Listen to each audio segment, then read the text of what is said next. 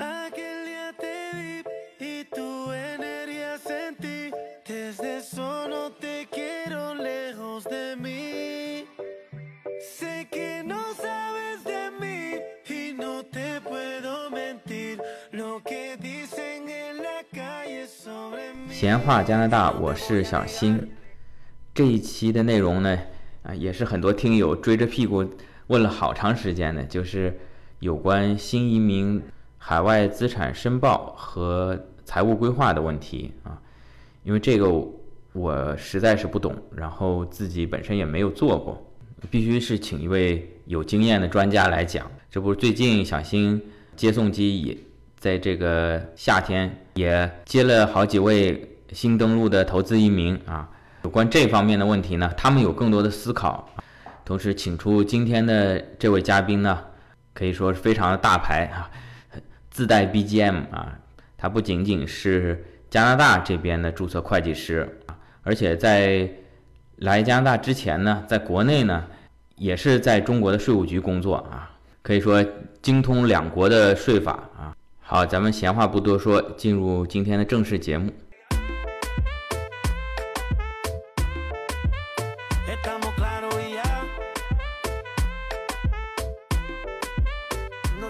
好，今天请出我们嘉宾魏老师来跟我们介绍一下新移民财产申报的这方面的问题。魏老师跟大家打个招呼。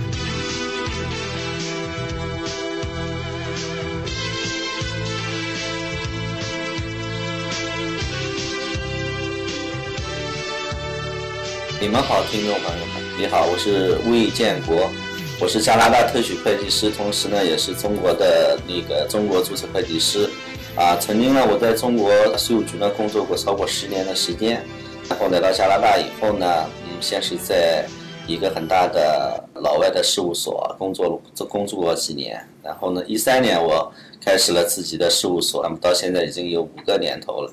哎呦，魏老师，我以前一直以为您是到加拿大这边的那个税务专家，您原来在国内您还是税务局的。对我以前在国内是在中国的地方税务局呢工作过超过十年的时间，同时呢我在国内呢也是本身就是学这个会计和税法出身的，所以我一辈子呢都在搞这个会计和税务方面的这个工作。哎呦，这国内谈起税务局来都是大领导哎，因为魏局长。我在中国税务局的时候呢是呃负责这个涉外税收的一些方面。哦所以呢对，我是二零零四年来到加拿大的。那么在二零零四年之前呢，我在中国地方税务局呢，负责一些涉外税收的这方面的工作，主要呢就是税务情报交换啊。我们那时候就就跟这个德国的税务局啊、美国的税务局啊有这个税收情报交换的机制，所以我们对各个国家之间呢，就是根据税务情报交换的这个协议，怎么样进行这个税务情报的交换是很熟悉的。哦，因为今天之所以找您来录这期节目，也是有很多听友发来私信问小新，说要登录了，但是模模糊糊听说有这么个概念，叫做新移民的海外资产申报。然后小新只能说，我也不太了解这方面情，要是乱讲的话，恐怕给大家造成麻烦，只能请专业的会计师来给我们讲。那您能简单讲讲什么是海外财产申报，或者说为什么要海外财产申报？行，要回答这个问题呢，就首先呢，要呃前面那个问题我们必须要回答，就是我们这些新移民来到加拿大以后，我们在什么情况下，从什么时点开始成为加拿大税务居民？那么这是一个非常重要的问题。嗯只有我们在定性为自己已经是加拿大税务居民的情况下，我们才涉及到全球收入在加拿大的申报和海外资产的申报。这个问题呢是比较重要的。同时呢，我们在日常的工作当中，就是发现了很多中国的新移民，或者就是目前还没有取得移民的身份，已但是已经在加拿大定居。啊、在加拿大购买了房子，呃，哦孩子在加拿大上学，这样的一些陪读的妈妈这些人群呢，其实也涉及到，已经涉及到加拿大税务问题了。就是很多的这个人群呢，就是对什么时候成为加拿大税务居民啊，不是特别了解，我们遇到的问题特别多在这方面。嗯，行，那既然说到这儿了，咱们就先说说什么时候成为加拿大税务居民。那么一般的原则来讲呢，我们分为几个这个人群。那么第一个人群呢，就是我们已经取得加拿大的这个永久居民的身份。那么这批人呢，如果他们来到加拿大，我们看呢，我们分两种，一种呢叫短登，一种叫长登。嗯，短登呢就是短期登陆。什么叫短登呢？就是我们很多中国移民就拿到移民的身份以后，还没有决定是否要到加拿大来生活。很多人盼着这个枫叶卡，盼着盼着，真的来了，还没做好准备，但是移民只要求我们赶紧登录，就先登录一下。对你说的非常对，就移民只规定我们在六个月之内要登陆。嗯，啊、但是呢，我们这些移民朋友呢，可能还没有做好这个充分的准备，在中国的资产啊，在中国的工作呀，在中国的学习生活呢，还没有这个做一个妥善的安排，所以呢，他们只是到加拿大来呢，就是啊、短期登陆一下，取得这个社会保险号，取得这个枫叶卡。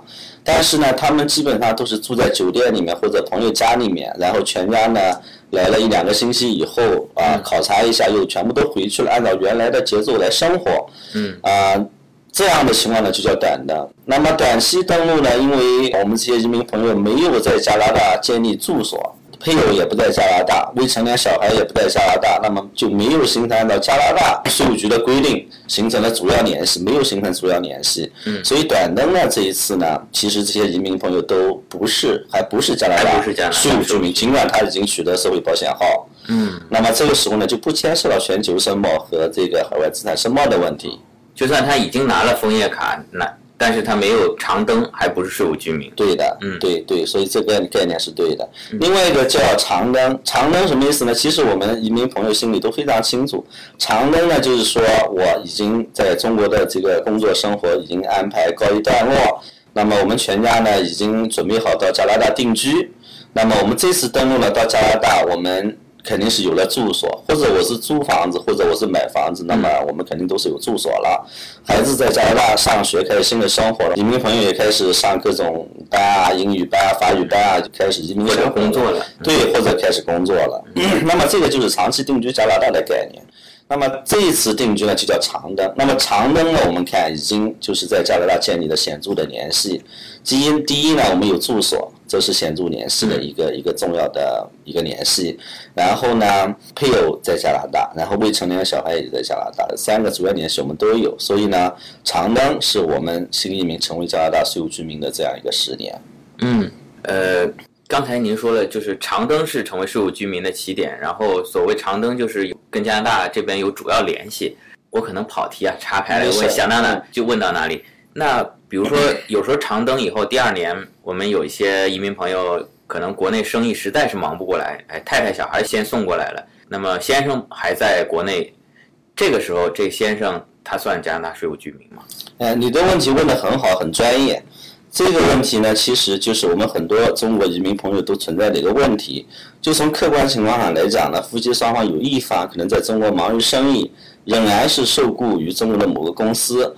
夫妻双方呢，只有一方来到加拿大定居，另外一方呢，就是来到加拿大很少，非常少，可能只是利用中国公众的假期来看望一下。这种情况呢，是一个特殊的情况。那么我们有机会呢，这些移民朋友呢，可以做成呢叫做一家，我们叫做一家两制。什么叫一家两制呢？就是夫妻一方呢，有一方成为税务居民，就是在加拿大长期定居的这一方。嗯。另外呢，这个就是所谓的空中飞人。啊，那么在某种特定的条件下，在我们符合一定的条件下，根据中国和加拿大税务协定，我们有一个这个主要联系切割的原则，就是空中飞人这一方在中国有很多工作的关系啊，有自己的企业啊，主要的这个呃经济联系啊，在中国啊，属于中国就是它一个一个重要的经济利益的中心。那么在特定的条件下，如果我们全部符合这个条件，是可能做到夫妻一个是税务居民，一个是加拿大税务居民，一个是非加拿大税务居民。啊，这是可以做到的。不用离婚是吧？不用，不用，不用，这不用离婚。我觉得有，我觉得我知道有些人做的很复杂，还要搞个假离婚什么的。嗯哎呦，刚才不好意思，小新这一跑题就把这问题复杂了。我想我们今天第一次请魏老师过来，我们还是讲最基础的。如果听友们有一些问题，以后我们再找魏老师，针对一些特殊的问题，我们再进一步的深入。可以的，没问题。那么就是说，长登以后就成为税务居民了，那这个时候就有义务向加拿大政府申报海外资产，向谁申报？加拿大税务局还是魁北税务局？这样子，就是我们成为加拿大税务居民以后，我们呢就有好几方面的这个义务要做税务责任。第一个呢就是全球收入在加拿大汇总交税，第二个就是海外资产的申报。那么海外资产的申报呢，我们首先说一下申报的时点。海外资产申报呢，其实是在我们成为加拿大税务居民之后的第二年。第二年，也就是说，在我们新移民长登以后，成为加拿大税务居民，我们第一年报税的时候是不需要申报海外资产的，这是加拿大税务局的一个规定。嗯，之所以要留出这么一个规定呢，就是因为税务局认为，我们新移民到加拿大定居以后，第一年必定要对我们的资产进行一个全球的配置，那么我们可能要从海外把钱打入加拿大账户来。购买房子啊，来来呃进行定居，呃一些必要的准备的工作，添置家具啊这些。另外呢，可能把一部分投资呢会转移到加拿大。嗯啊，那么。第一年的资产的变化情况会非常大，那么对税务局来讲呢，不利于他的这个对比啊、选案啊这些工作，所以第一年呢是免报海外资产的。那么这个申报的资时点呢，就是在成为税务居民以后的第二年，我们才申报海外资产。第二年申报，那比如说小新，我是一八年一月份登录的，算长登吧。我因为我也没有短登，直接长登了。嗯。那么我一九年报一八年税的时候。算是这个算是第一年报税，就不用对，因为我们只要报海外资产产生的收入就可以了。海外资产本身不用申报，因为这是加拿大税务局规定的第一年免报。啊，那么我到二零年再报一九年的税的时候，就要报我的海外资产。对，你你的理解虽然我也没什么资产，资产是对的，对对对。那么其实从报的这个时点上来说，其实是到了第三年才报第二年的。对，因为我们的申报期是下一年的四月三十号，所以说我们在下一年四月三十号之前申报上一年的税收，所以基本上我们还是申报的这个登录以后，成为加拿大税务居民以后第二年的这个海外资产的状况。嗯，也就是说，如果我是一八年登录的，我最迟二零二零年四月之前就申报了。对的，无论我一八年像小新一样一月份登录，还是您今年准备。十二月三十一号登录，您都是二零二零年的四月份。对，只要是二零一八年成为加拿大税务居民，那么二零一八年就是你成为加拿大税务居民的第一个报税年度，这一年是免报的。嗯。第二个报税年度二零一九年，那么这时候我们就要申报海外资产。那么刚才的问题就是说，我们的海外资产是向谁申报？那么申报海外资产的规定是加拿大税务局规定的，所以呢，申报海外资产我们是向加拿大联邦税务局申报。我们不像魁省的这个税务局申报。嗯，报税填表格时候再多填一张申报海外资产是吧？对我们申报海外资产呢，其实是有两张表涉及到在税表里面，一张是 T 幺幺三五，T 幺幺三五呢是申报海外资产的一张表，那么另外一张呢就是 T 幺幺三四，T 幺幺三四呢就是特别的针对就是我们加拿大税务居民。在海外拥有海外关联公司的这些人群，他需要报 T 幺幺三四。T 幺幺三四呢，申报的规定是什么呢？就是当你在海外拥有私人企业的股权。那么这个股权呢，你个人拥有百分之一以上，百分之一以上，对啊。然后你个人，我那两股中石油应该算不上 关联公司。它的概念是这样，就是个人持有百分之一以上，你的关联人和你个人的股份加起来持有超过百分之十以上啊。这个关联人是关联人是指我们的直系亲属的相当的概念，是一个税务上的概念，是相当于我们的父母、兄弟姐妹。我兄弟姐妹也算，都是我的关联人，都是我的关联人，子女也算，也算。那么 那肯定没有啊，所以呢，这个概念就是说，加拿大税务居民在海外个人拥有百分之一，个人和关联人加起来股份总数超过百分之十，那么这样的企业呢，就构成了海外关联企业，也叫海外附属企业。那么海外附属企业呢，需要填报详细的财务报表，在我们的。T 幺幺三四里面收入的类型、雇员的人数、组织结构这样的申报的这个信息就就要求高大多。是这样的，其实原来海外资产申报好像没有那么对我来说，我都没怎么听说过这个概念啊。这个在移民的时候也没想这么多，想想可能都是。这些做投资移民的大老板的事情，没想到我们这个穷学生走技术移民啊，留学生移民的，随着这个中国房产一不小心翻了十番，可能也涉及到一个财产申报的问题。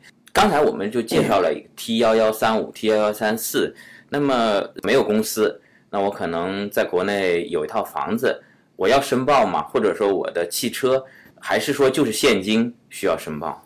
这是关于海外资产申报的范围的问题。那么你刚才特别强调了这个房产，那么房产的海外资产申报呢，我们系统的在这边应该是这样：我们房产呢，根据它的这个用途呢，我们可以分为三种用途。第一种是自住和自用的房产，自住自用我们应该是很好理解，就是自己住的房子，我们移民朋友到加拿大以后，以后呢就闲置。另外呢，这个房子呢，如果是可以闲置，可以闲置。那么这个房子呢，如果我们有几套房子，可能我们有一套房子是我们的父母住，可能我们自己那一套在闲置，可能我们也借给这个岳父母住。那么这种呢，都叫自住和自用的房屋。自住和自用的房屋在加拿大税法在海外资资产申报的规定里面呢，是不需要申报的海外资产。哦，可以不报。对，因为它不产生收入。空关着闲着。对，一般来讲是这样。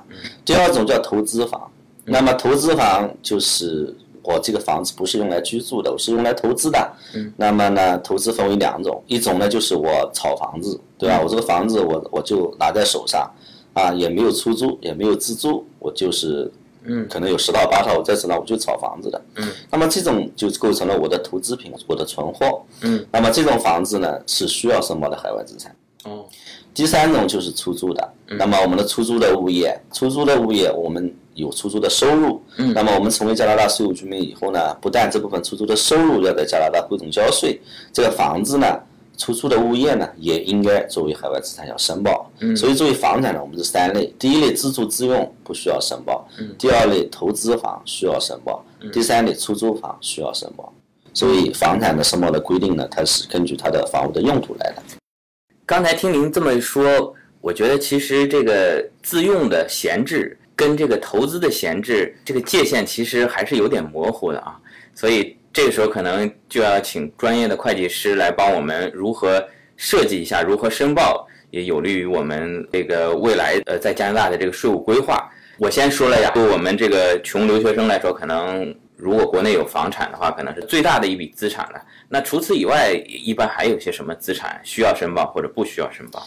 那么除了房产之外呢，我们的金融信息这一块是需要申报的。所谓的金融信息，我们包括银行的存款、我们的委托理财的产品、基金。啊、基金、P to P，对 P to P 都复数了。对对对，股票、上市公司的股票、股票。啊，对期货，就是我在证券交易所二级市场对二级市场的股票、嗯。期货、期货、期货，嗯，那么这些呢都是我们的金融信息，金融信息是需要申报的海外资产，需要申报的就是这些账户上面的。对股票、基金还有存款对都是，支付宝、余额宝，对那个微信，对对对对对。哦，那么这些金融信息是需要申报的。你刚才举的一个例子是汽车，嗯，那么我们知道我们这个税法规定不需要申报的海外资产包括自用的物品，嗯，那么汽车呢基本上都是属于自用的物哦品，哦汽车不需要申报的，即使你价值再高，有。辆兰博基尼啊、劳斯莱斯，对吧？这种也属于自用的这种物品，其实是不需要申报的，不需要申报。嗯对，嗯，就是说后年我得赶紧申报，我那还有两万多块钱余额宝，这个是不是还值得填一次表呢？因为我们海外资产申报的规定呢，它是指所有需要申报的海外资产，嗯，你的总的成本的价值加起来呢，超过十万加币，那么这个十万加币是一个门槛，哦超过十万加币以上才需要申报，不超过十万加币我们就不需要申报。哦，就是说你如果申报你的股票、基金加账户里这点钱，如果超过十万加币，就是现在差不多五十二万人民币，那你就要申报。对如果像我这两万多块钱，我就先藏着。对，它的概念是说，在一年当中，一个日历年度当中，从一月一号到十二月三十一号，嗯你的这个成本嗯啊，呃，只要有一个点超过十万加币，哦这个全年都需啊，比如。说五十万存款，随着今年加币一开始年初跌到四点八，我就要申报了。如果以现在五点二来说，我就低于十万加币。没有这个，它是以成本价来计算的。就比如说，我们二零一八年八月一号来加拿大登陆，那么八月一号我们在中国的银行有一笔一百万的存款。嗯。那么这个一百万的存款呢，我们如果一直不动它的话，嗯那么到我们申报海外资产的时候，我们的汇率用的还是当年的汇率还是用的登录成为一八年就那那一天的那个汇率对是这样对。嗯对所以这里面海外资产申报它强调的是一个成本的概念。嗯。就是我在登录的时候我这个资产的成本的价格是多少。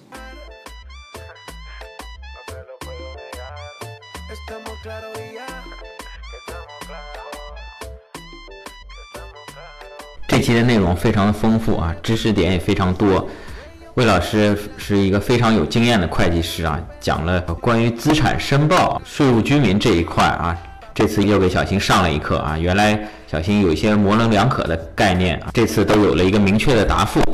因为这个内容啊非常的丰富，小新在剪辑的时候呢，哪一个知识点啊都不想把它剪掉，也就没办法压缩到微信要求的这三十分钟。这次也只能把它分成上下集啊。那么这一集讲了海外资产申报的一些基本概念。那么后面一期呢，我们会详细的介绍海外资产、海外收入申报的细节，以及一些常用的避税工具。谢谢大家，欢迎点赞转发，咱们下周再见。还有就是有任何疑问呢，您可以在各大音频平台给小新留言，也可以加小新的。也可以加小新的微信“闲话加拿大”这五个字汉语拼音的全拼啊，或者在微博搜索“闲话加拿大”，呃，微信公众号搜索“闲话加拿大”。谢谢大家。